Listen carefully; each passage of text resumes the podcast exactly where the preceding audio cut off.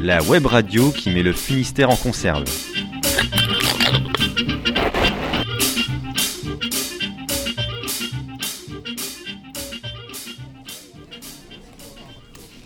En mai dernier, c'était les élections. Et ici, à Douarnenez, la campagne n'a pas eu l'air d'intéresser grand monde. Ça n'a, comme qui dirait, pas pris. Euh, la campagne, j'aime, j'aime pas trop cette année. D'accord. Moi je trouve qu'ils parlent beaucoup de- des petits problèmes qu'il y a entre les candidats plus que de, de ce qu'ils vont vraiment faire euh, pour, euh, pour la France. Quoi.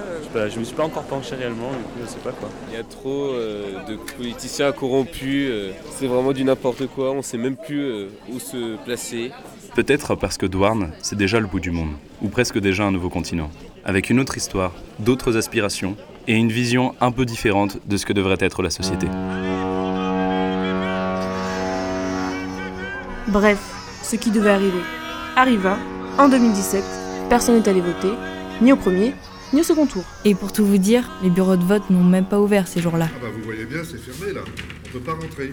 Impossible. Mais attention, rien à voir avec l'abstentionnisme, le repli identitaire ou un désintérêt pour la politique. Bien au contraire. En fait, ici, à Douarn, la plus petite commune du Finistère, plutôt que de suivre des règles qui ne marchaient pas très bien, on s'est dit qu'il était grand temps d'inventer autre chose. Évidemment qu'on n'a pas voté. Ça fait d'années qu'on vote et fait de pire en pire. Alors on en avait marre, hein, on comprenait plus rien de ce qui se passait dans ce pays. Bah, on voulait les trouver nous-mêmes, les solutions, et puis voilà. Après les élections ou les non-élections, tout s'est enchaîné très vite. Zéro vote sur une commune de 14 000 habitants. C'est sûr, ça la fout mal.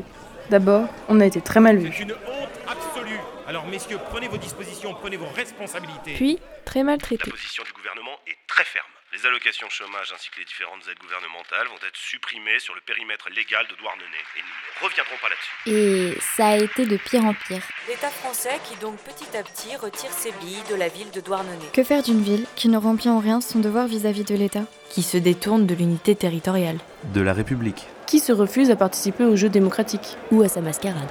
En fait, à Paris et à Bruxelles, tout le monde se demandait est-ce que Douarn ne serait pas un exemple dangereux pour le reste du pays et même pour le reste de l'Europe? Après trois semaines de flottement, le verdict est tombé. On l'a appris par voie de presse, à la télé et à la radio. Parce que personne n'a eu le courage de venir nous le dire en face. C'est inédit en France. Douarnenez, dans le Finistère, sera donc la première ville autogérée du pays. Elle sera entièrement coupée, administrativement et financièrement, du reste de la nation. C'en est fini de l'argent public attribué aux hôpitaux, aux écoles et aux entreprises. C'est une rupture violente et déterminée. La commune de Douarnenez se voit désormais privée de tout financement public. On a essayé de nous affamer. De nous mettre au banc. De nous exclure du grand roman national. On nous a traités de tous les noms et on n'avait plus un sou. Mais d'une manière ou d'une autre, on a eu ce qu'on voulait. La liberté totale d'inventer autre chose, de rêver un peu, de chercher des alternatives. Et finalement, en ville, on en est venu à considérer tout ça comme un acte de sécession. On a considéré avoir pris notre indépendance. Et c'est là que les problèmes ont commencé. Demain s'ouvre au pied de biche.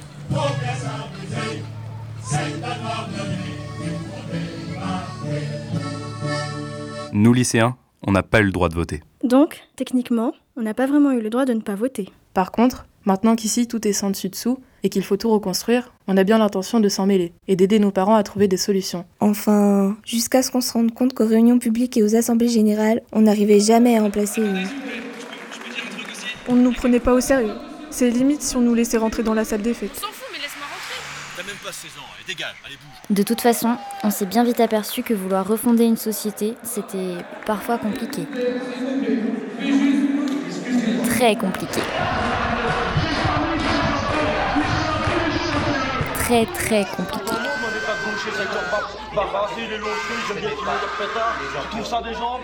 Alors un jour, avec d'autres lycéens, pour réfléchir à ce qu'on pourrait faire ensemble, on s'est réunis dans une salle du lycée.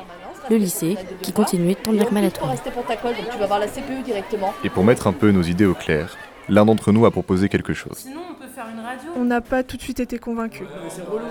Mais quelqu'un s'est souvenu que l'Académie de Nantes avait laissé du matériel dans un carton du CDI. Alors, on est allé tenter de le récupérer. Bonjour Madame Lostanlen. Euh, Est-ce qu'on pourrait récupérer le carton violet euh, du projet radio euh, qu'avait fait à un moment les premières ailes avec le mec de la radio là, de France Culture Vu que bah, maintenant on n'est plus en France, donc...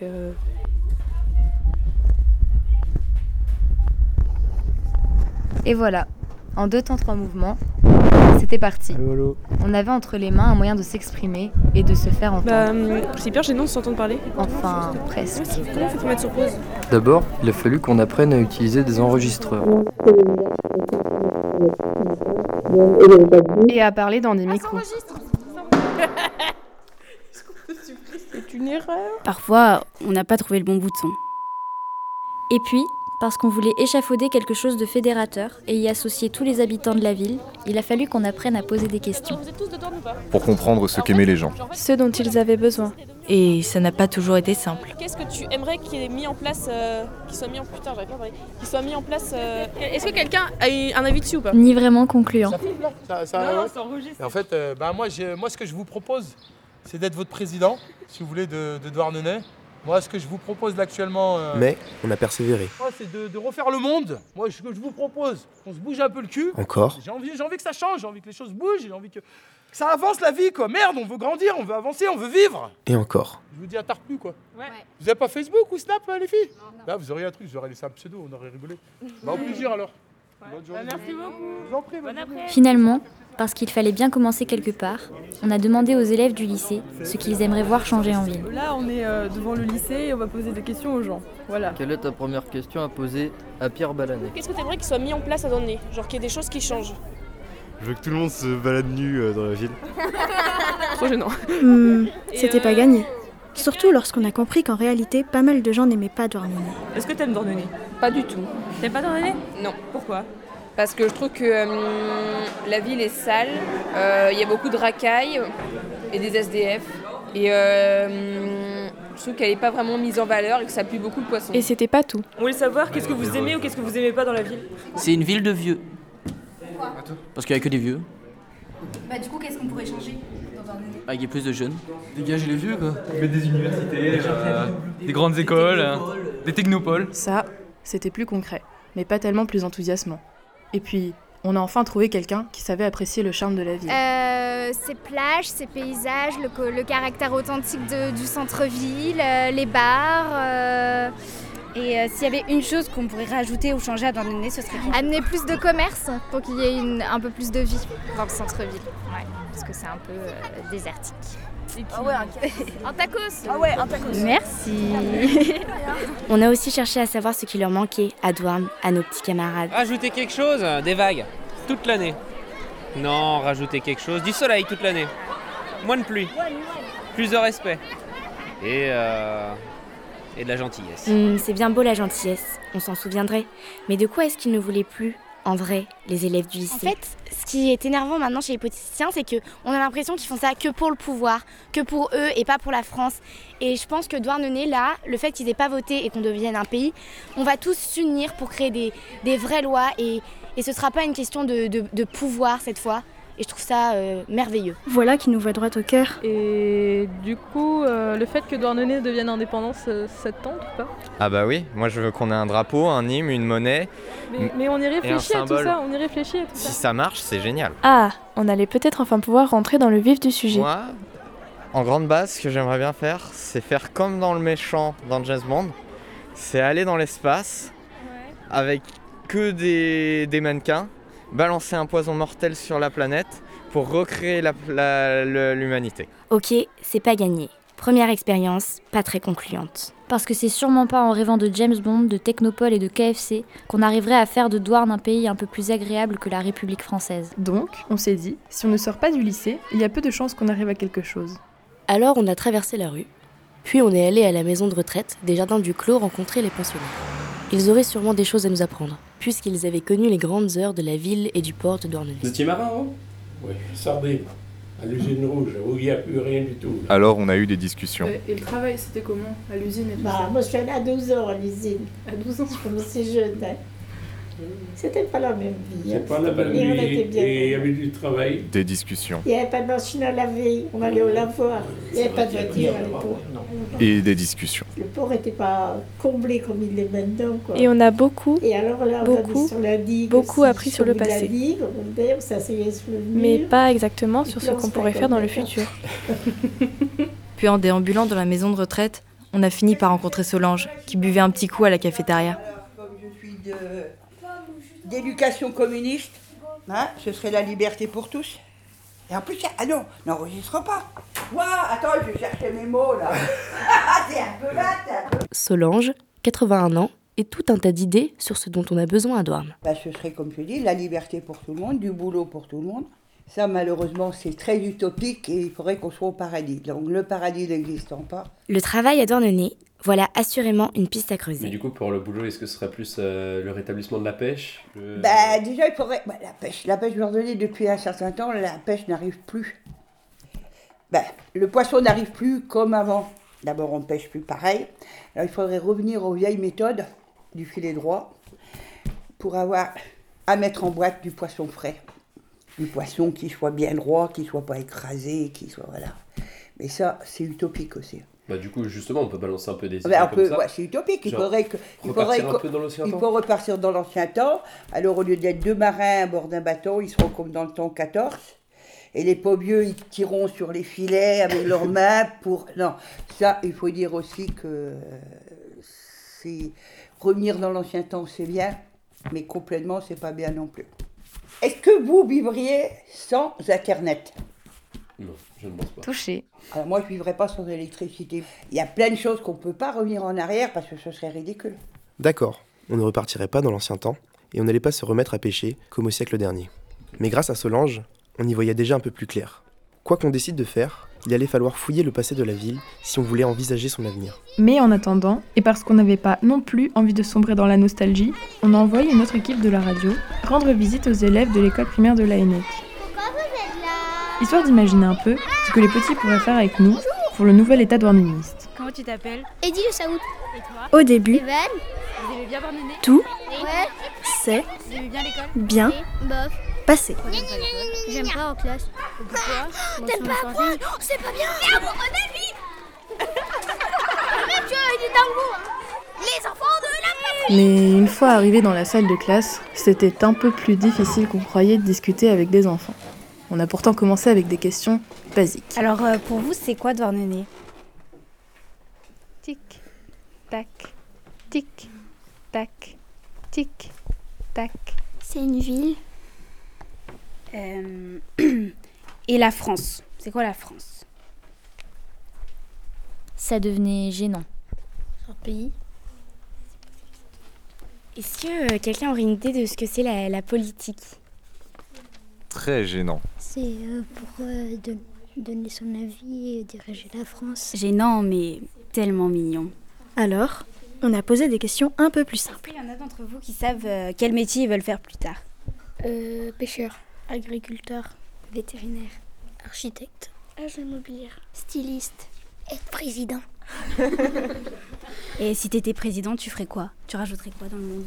Plus, plus de magasins, Des magasins de quoi? De foot. Au moins, on ne manquerait pas de bonne volonté dans les années à venir, et la relève était assurée. On était sur une bonne lancée. Alors on a décidé d'être un peu plus ludique et on a joué à imaginer la voiture du futur produite à Douarnenez. Euh, bah, on pourrait faire euh, des euh, voitures euh, avec des roues et euh, c'est des voitures gonflables ou euh, des voitures volantes. Première hypothèse, 10 sur 20. Innocent et mignon. Bah, sinon, au lieu de mettre de l'essence, euh, on mettrait de l'eau ou euh, quelque chose comme ça ou du lait. ok, 5 sur 20. Le carton. L'important c'est de participer. Sinon, on peut faire, on peut faire des voitures volantes, mais avec, euh, avec le vent. Comme ça, on met, on met une turbine. Enfin, je sais pas, je sais pas comment on dit. C'est des hélices que tu veux dire. Des hélices. Et puis on met un moteur, mais si- ça fait juste tourner et comme ça, on part. 9 sur 20. Dommage que ça existe déjà. Ça s'appelle un hélicoptère.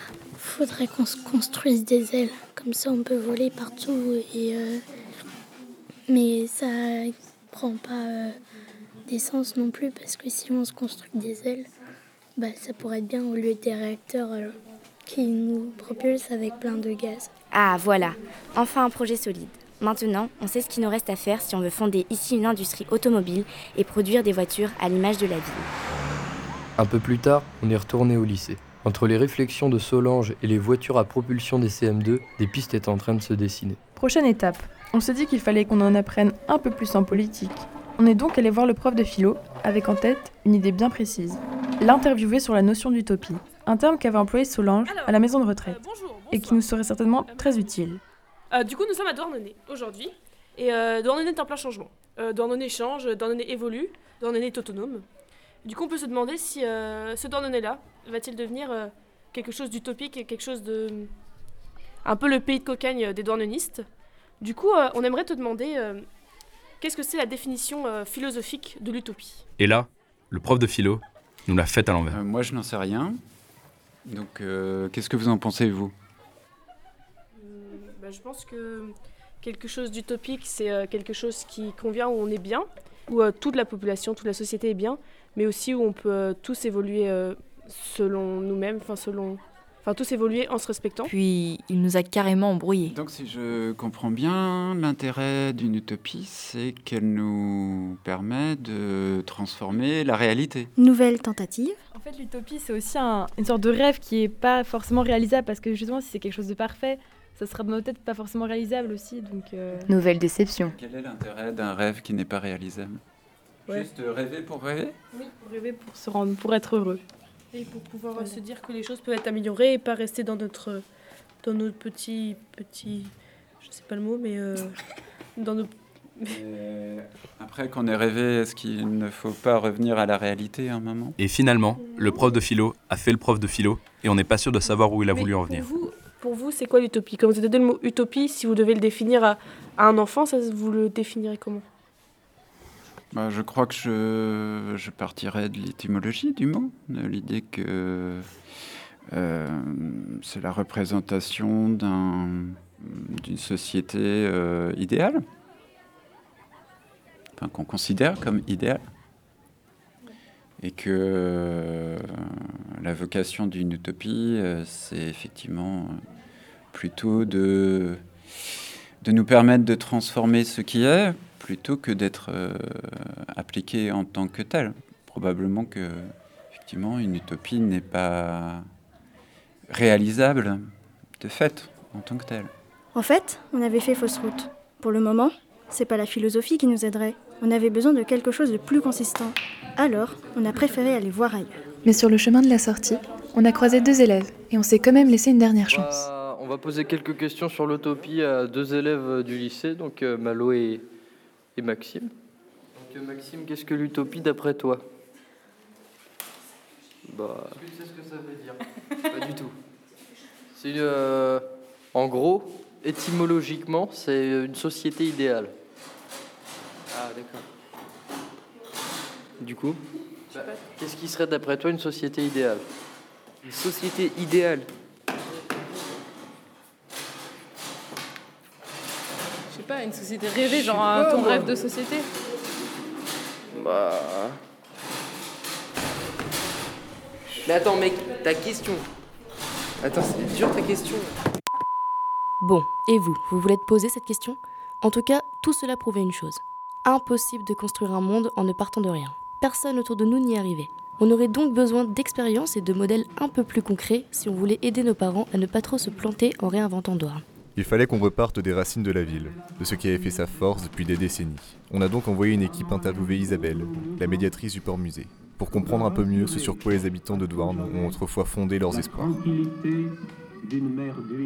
Douarnenez a un passif euh, militant, pour ne pas dire parfois révolutionnaire. Et donc, euh, effectivement, ça ne me surprend pas du tout que Douarnenez fasse sécession. Ça me semble tout à fait logique. Avec des mots comme ça, Isabelle avait tout pour nous plaire. On a entendu parler d'un événement qui date de 1924, qui a un peu déclenché euh, ce mouvement révolutionnaire à Douarnenez. Est-ce que vous pouvez nous en parler? Bien sûr, alors euh, 1924, ça fait suite à quand même quelque chose qui est fondamental pour comprendre aussi cette, euh, cette histoire, qui est en fait une histoire de grève. C'est qu'en 1921, donc quelques années avant, euh, Douarnenez a élu le premier maire communiste de France. Et euh, donc en 1924, euh, se produit fin 1924 une grève très importante et elle fait suite en fait à des revendications des ouvrières d'usine. Voilà, on y était. Les fameuses peines sardines dont on nous parle depuis qu'on est enfant. En fait, Douarnenez a vécu pendant très longtemps de l'activité autour de la sardine. Et ces ouvrières d'usine, il y avait 40 conserveries à Douarnenez qui employaient chacune à peu près une centaine de femmes. Et ces femmes, elles travaillaient en fonction de la pêche. Donc euh, parfois, les journées étaient très longues, le travail était très dur. Et donc ces femmes, euh, ben, voilà, elles commençaient à revendiquer un petit peu des conditions de travail euh, meilleures et un salaire meilleur.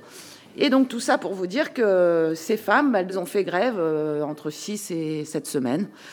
Donc il fallait tenir hein, quand même pendant toute cette période, mais euh, finalement, après moult péripéties, les briseurs de grève qui voulaient mettre le feu à l'usine, on a tiré sur le maire, etc., etc.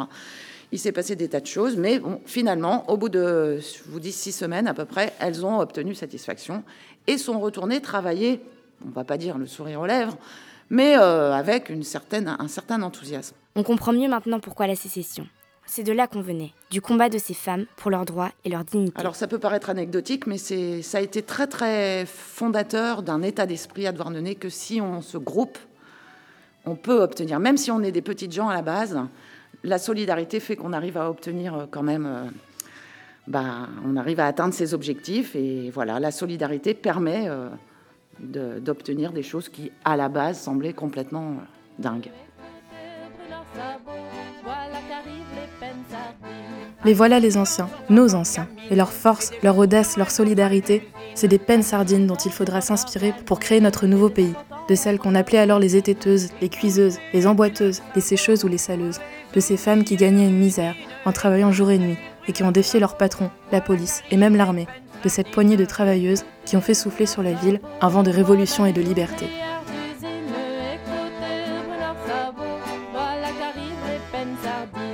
En finissant notre visite du port-musée avec Isabelle, on est tombé sur Erwan, un pêcheur de sardines à la retraite. Et Erwan n'a fait que confirmer nos intuitions. C'est un beau projet, c'est un beau travail. Il va falloir que les douarnenistes se rassemblent pour construire quelque chose ensemble. Et c'est ce qu'on attend en tant que douarneniste depuis quelques années. Les douarnenistes sont aussi ouverts sur le monde et c'est des ports. Et c'est vrai que les ports sont. Euh, c'est pas faire sécession, c'est peut-être d'être ouvert sur d'autres choses. C'est effectivement de dire euh, on tourne le dos à des choses qui sont un peu stériles, qui nous oublient. On est un peu au bout du Finistère. Donc il y a un moment donné, on se prend en charge. Et donc euh, on y va. Et puis on va peut-être trouver d'autres formes d'alliés, de, partenaires pour construire un- une autre histoire de, de notre ville et- et de notre région. On a l'habitude de dire à Douarnenez que c'est pas le Finistère, donc c'est pas la fin de la terre, mais le début du monde. Le, le nom en breton du, du département, c'est Penarbed. Et Pen, c'est la tête en breton. C'est pas la. C'est pas le bout. C'est pas le bout, c'est la tête. Penarbed, c'est la tête du monde. Voilà, pour traduire littéralement. ouais. On avait compris le message. En sortant du port musée, on a entrepris de recenser toutes les initiatives populaires, écologiques ou alternatives qui existaient déjà à Douarn et qui pourraient remplacer les institutions françaises qui avaient déserté. Tous ceux qui allaient participer concrètement à l'évolution de la ville et faire bouger les lignes. En premier, on allait voir les Pennes Rustines, un collectif qui avait émis, dès la sécession de Douarn, le souhait de voir la ville se vider de ses voitures. Ils n'allaient pas s'entendre avec les CM2 et leurs voitures à hélice, évidemment. Mais il fallait aussi qu'on apprenne à travailler tous ensemble, pas vrai? On a donc enfourché nos vélos et on a filé route d'Audierne pour retrouver Nathan, qui avait beaucoup à nous expliquer sur l'avantage d'une ville ou d'un pays sans plus aucune voiture. Si on virait toutes les voitures de Douarnenez, sur un carrefour typique, il y a 60 à 80% de la surface qui est prise pour les voitures. Ouais. Si on enlève les voitures, c'est-à-dire qu'on peut récupérer en aménagement 60 à 80% de la surface. Et qu'est-ce qu'on fait avec cette surface-là? Euh, On peut mettre euh, 5 ou 10% pour les vélos. Ça laisse la place de faire euh, une piste cyclable dans un sens, une piste cyclable dans l'autre sans problème. Et euh, ça nous laisse encore une grosse marge d'improvisation. euh, alors là, végétalisation, euh, parc, euh, tramway. euh. alors là, ça. Mon rêve. hein. Clairement. hein, euh, c'est euh, surtout si on enlève les voitures, on enlève aussi les, les places de stationnement. C'est s'il n'y a plus de voitures, il n'y a plus besoin de les garer. euh, On a de la place pour faire des plantes, hein, ça, euh, ça y a pas de doute. hein. Un pays entier sans plus un seul pot d'échappement, et dont les routes seraient mises à disposition des habitants et de la végétation. Évidemment, ça paraissait tentant. En quittant Nathan, on a pris la direction du port, pour rendre visite à une autre association, TOT, qui travaillait également au développement de moyens de transport alternatifs et qui avait pour objectif de faire de Douarn une zone maritime écologique. Pour comprendre la révolution que l'association était en train d'initier, on a retrouvé Nathan dans un petit local du port. Alors le premier intérêt c'est vraiment l'intérêt écologique, c'est celui qu'on met le plus en avant euh, parce que c'est quand même quelque chose qui commence un petit peu à parler aux gens et donc on a des chiffres qui sont assez éloquents. C'est 4% des émissions de CO2 aujourd'hui qui viennent du transport maritime. Donc 4% c'est euh, c'est plus que l'Angleterre en fait, hein, plus que le pays Angleterre. Euh, sachant que dans, y a, en plus des émissions de CO2, il y a des émissions de soufre. En fait, les cargos, ils consomment un carburant qui n'est pas l'essence de vos voitures, mais qui est euh, ce qu'on appelle du bunker, qui est une espèce de résidu de pétrole. C'est c'est très dur, hein, on ne peut pas planter un couteau dedans. Et donc ils brûlent ça, ils brûlent des milliers de tonnes par jour, et en fait ça fait des émissions de soufre, et après ça fait des pluies acides. Écologiquement, c'est dramatique. Et pour Douarn, ça représenterait des enjeux énormes. Je pense que maintenant que Douarnenez est indépendant, ce qu'il faut faire, c'est que il faut qu'on essaye de trouver euh, forcément un moyen de faire vivre notre nouveau pays douarneniste. Et le transport à la voile, être capable de montrer au monde que le transport à la voile c'est rentable et que ça fonctionne, je pense que c'est un très bon moyen. Donc si on se retrouve tous les manches pour construire un voilier cargo tous ensemble, on va gagner plein d'argent et en plus derrière après on aura un superbe savoir-faire, des superbes, des superbes talents que tous les pays voudront, euh, voudront avoir. Et donc on pourra exporter notre savoir-faire et exporter des voiliers cargo à travers le monde. Et Douarnenez sera euh, le pays qui porte le transport à la voile dans le monde, ce sera vraiment magnifique. Sur le chemin du retour, on a entendu de la musique. On est rentré dans la MJC et là, on est tombé sur une fanfare. Elle était dirigée par Martin, un percussionniste qui nous a dit vouloir composer un hymne pour Douarn. On est resté écouter un peu.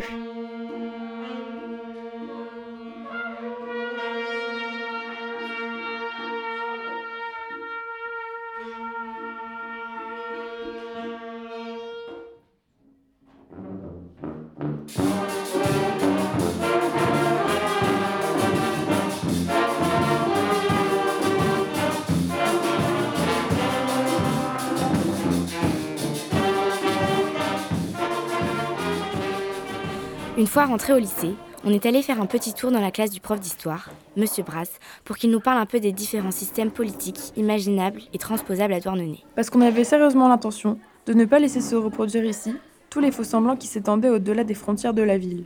Alors, on a laissé Saskia lui poser des questions.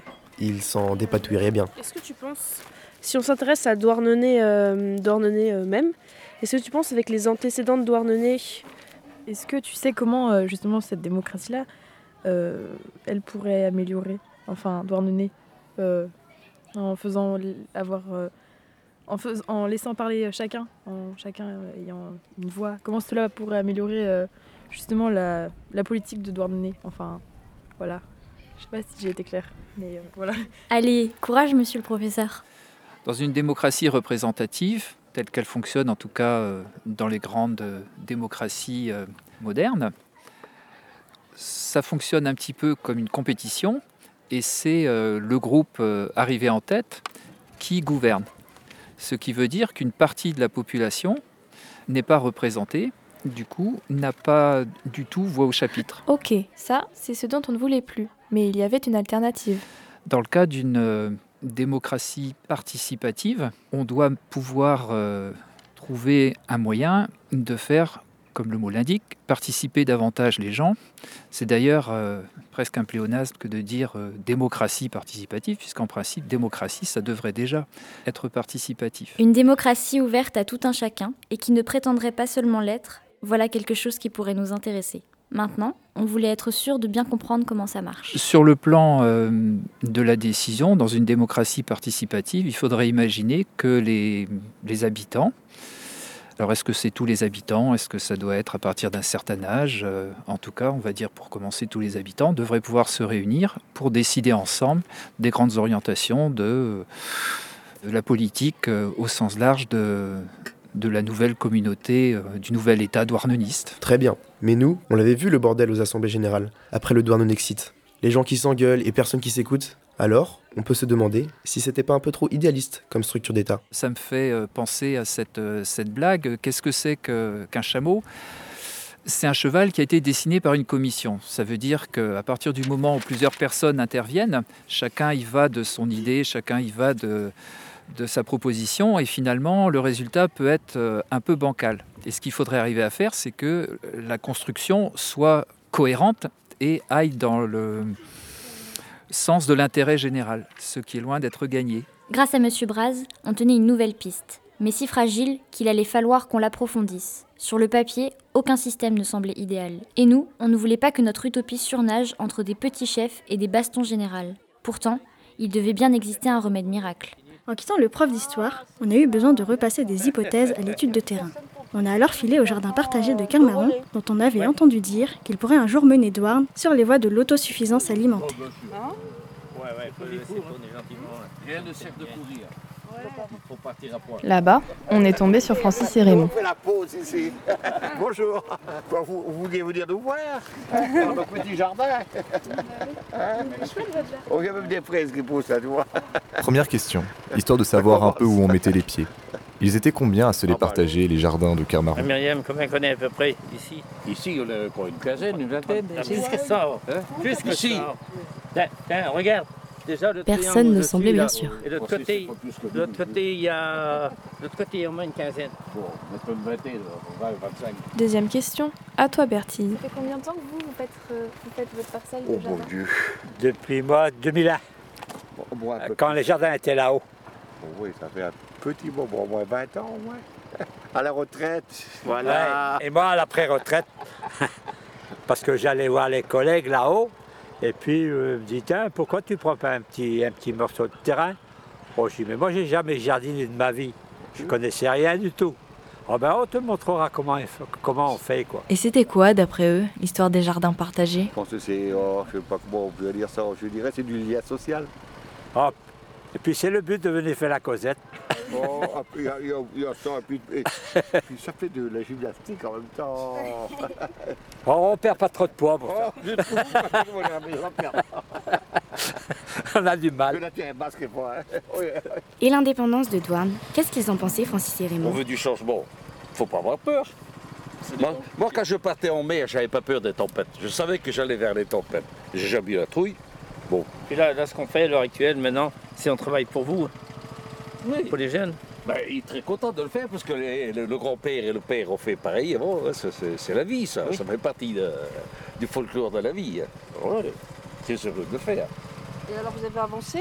Comment? Vous avez avancé? Oui, là, Ah oui, mais, euh, oui, mais euh, le- Oui, il, est- mais- il est fatigué, alors nous on se repose. Ah ouais, ouais. Non, mais non, c'est pas ça. Le il attend que il fallait se rendre à euh, l'évidence.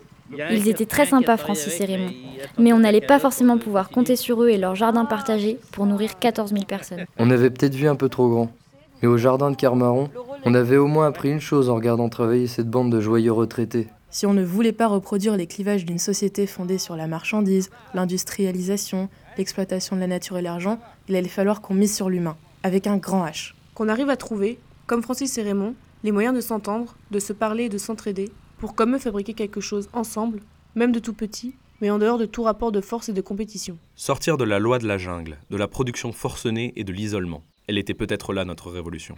Pour s'en convaincre, sur le chemin du retour, on a fait un crochet. On est allé à la rencontre du seul douarneniste qui avait fait sécession à l'intérieur de la sécession, Bernard Conidec. Oui, bonjour, c'est pour une interview. Bonjour. Bernard Conidec. L'idée de Bernard, c'est de construire un mur, Dans son jardin, tout seul. contre le monde. Euh, voilà, comme vous voyez, il y a le. Là, j'ai fait le.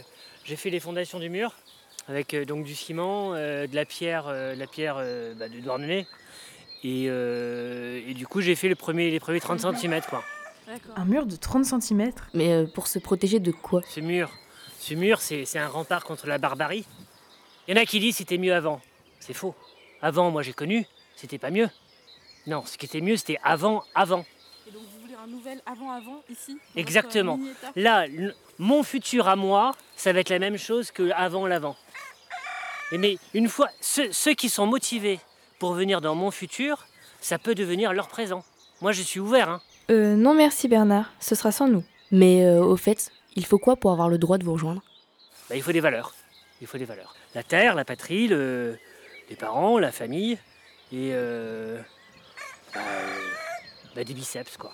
Et puis- parce qu'il faut, il faut, sor- il faut sortir les doigts du, euh, des poches. Et Bernard a développé un sacré concept, celui du jardin partagé par lui seul. Vous êtes un peu en autosuffisance? Absolument. Euh, derrière, il y a euh, les poules. Donc, euh, avec euh, les œufs, je me fais des omelettes. Je me fais des gâteaux. Donc là, vous avez des pommes. Euh, J'ai mon pressoir derrière. Voilà. Donc, euh, vous voyez que c'est la belle pomme de, de pays, quoi. Ça vous fait rire, la belle pomme de pays? C'est le mot pays qui vous.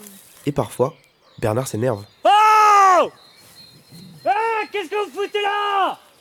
Propriété privée Mais non, mais les, eh, les gars, ils se croient tout permis, hein. Au bout du compte, Bernard, la solitude, ça le touchait? Bah finalement, euh, bah déjà, il n'y a, y a pas beaucoup de gens à qui je veux parler. Mais maintenant que vous me posez la question, je me rends compte que. Il n'y a pas beaucoup de gens qui me parlent à moi. Bernard Conidec, plus indépendant que les indépendantistes. Il nous a fait pas mal flipper avec son histoire de mur. À Douarn, on a établi une nouvelle frontière. Mais ça voulait dire quoi, au fond? Pour être sûr que notre nouveau pays ne se transforme pas en forteresse, on est allé discuter avec Yann, responsable d'un festival de cinéma à Douarnenez.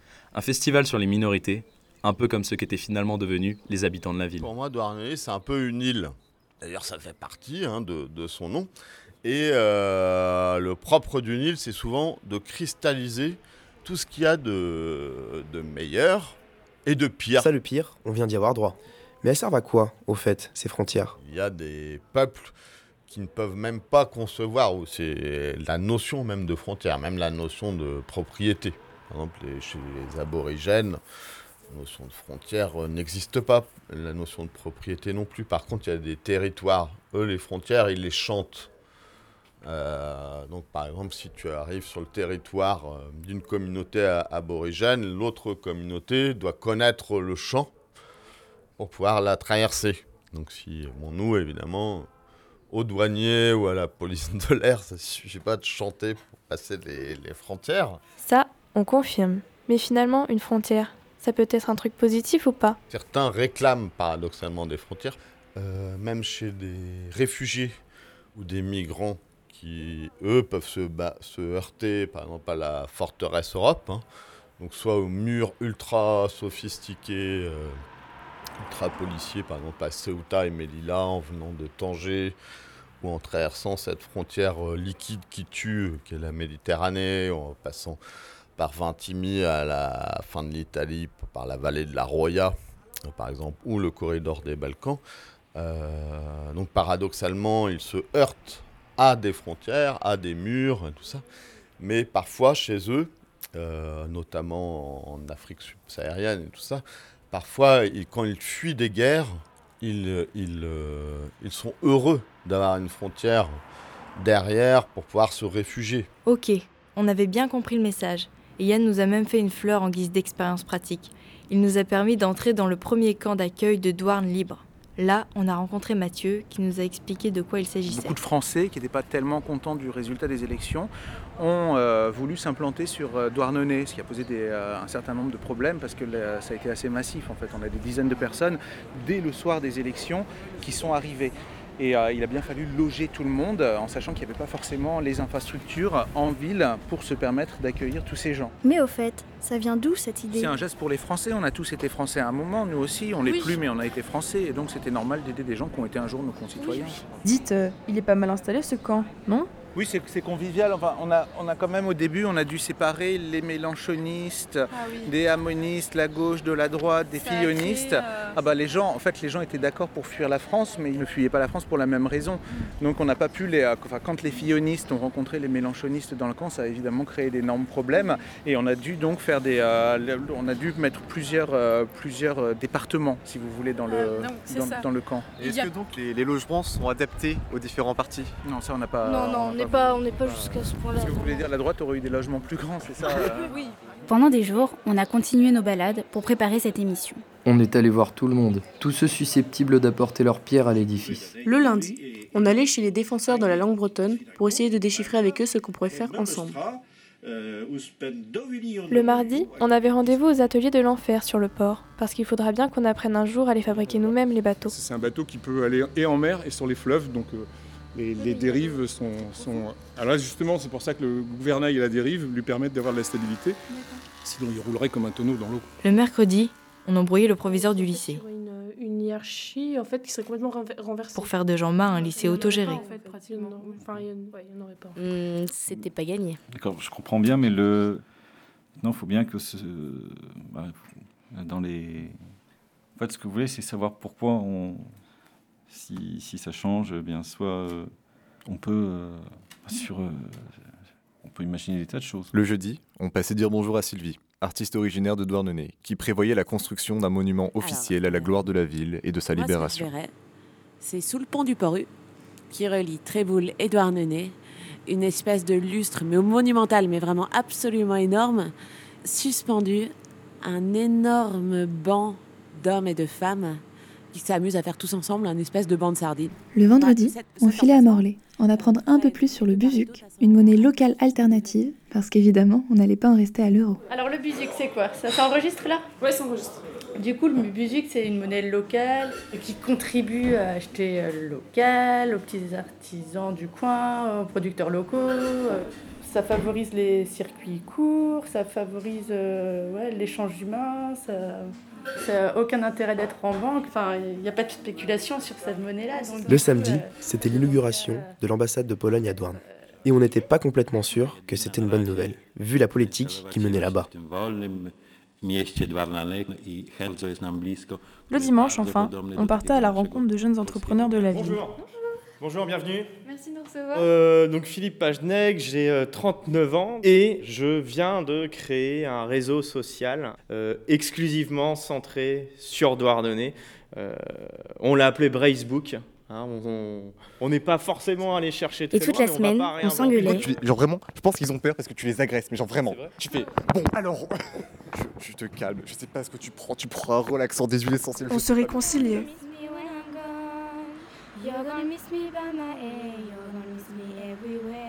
Et parfois aussi, on enregistrait des pubs pour les commerçants locaux. Ce soir, c'est sardines grillées, chérie. Comment ça? Mais oui, les fameuses sardines du nouveau pays douarneniste. Combien le kilo À 90. Vraiment? Oublie pas ton passeport. On va chez Loïc, le poissonnier des Porus. Les jours passaient ainsi à Douarn, et le pays lentement trouvait ses marques.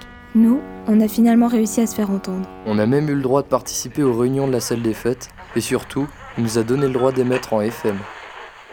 Les premières semaines de la sécession, on a beaucoup appris sur notre ville, sur ses habitants et sur nous-mêmes. Et tous les douarnenistes, finalement, avaient beaucoup appris. Parce qu'ici, la vie quotidienne, c'est lié à la construction d'un nouvel État, que nous façonnions ensemble, au jour le jour, sans tenir de cap, ni de feuille de route, et sans chercher à atteindre d'objectifs ou de finalités. Explorer l'étendue des possibilités que pouvaient receler 14 483 vies humaines ne se ferait pas en un jour. Nous n'en étions qu'au début. Le début d'un monde fait de beaucoup de monde. Bien sûr, il y aura encore des conflits, des assemblées houleuses et des décisions bancales, mais il y aura aussi des rencontres et de la bienveillance. Parce que tous ensemble, nous tenterons d'affirmer quelque chose de neuf. En préservant les singularités. En construisant sur la durée. En faisant autre chose que de la politique. En replaçant la nature au centre d'un projet commun. En faisant des peines sardines de Marianne et de la fête des gras, notre fête nationale. Et pendant que nous apprenons à rendre nos gestes plus sûrs et nos amours plus forts, une histoire s'invente ici. À chaque pas que nous faisons, une histoire toujours bouillonnante et incertaine. Celle d'une petite ville devenue le symbole d'un grand soulèvement.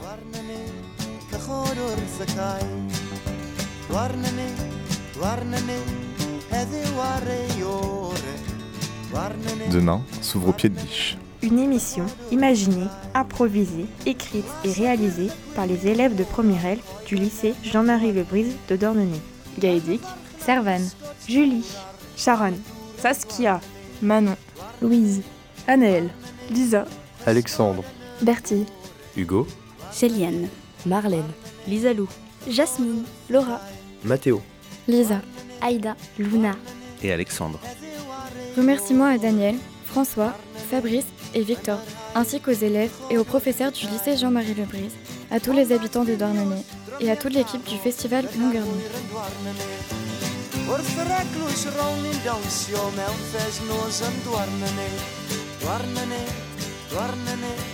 y gol yn y bore Dwarnynydd, dwarnynydd, pysgod ar y cae. Dwarnynydd, dwarnynydd, heddiw ar ei ore. Dwarnynydd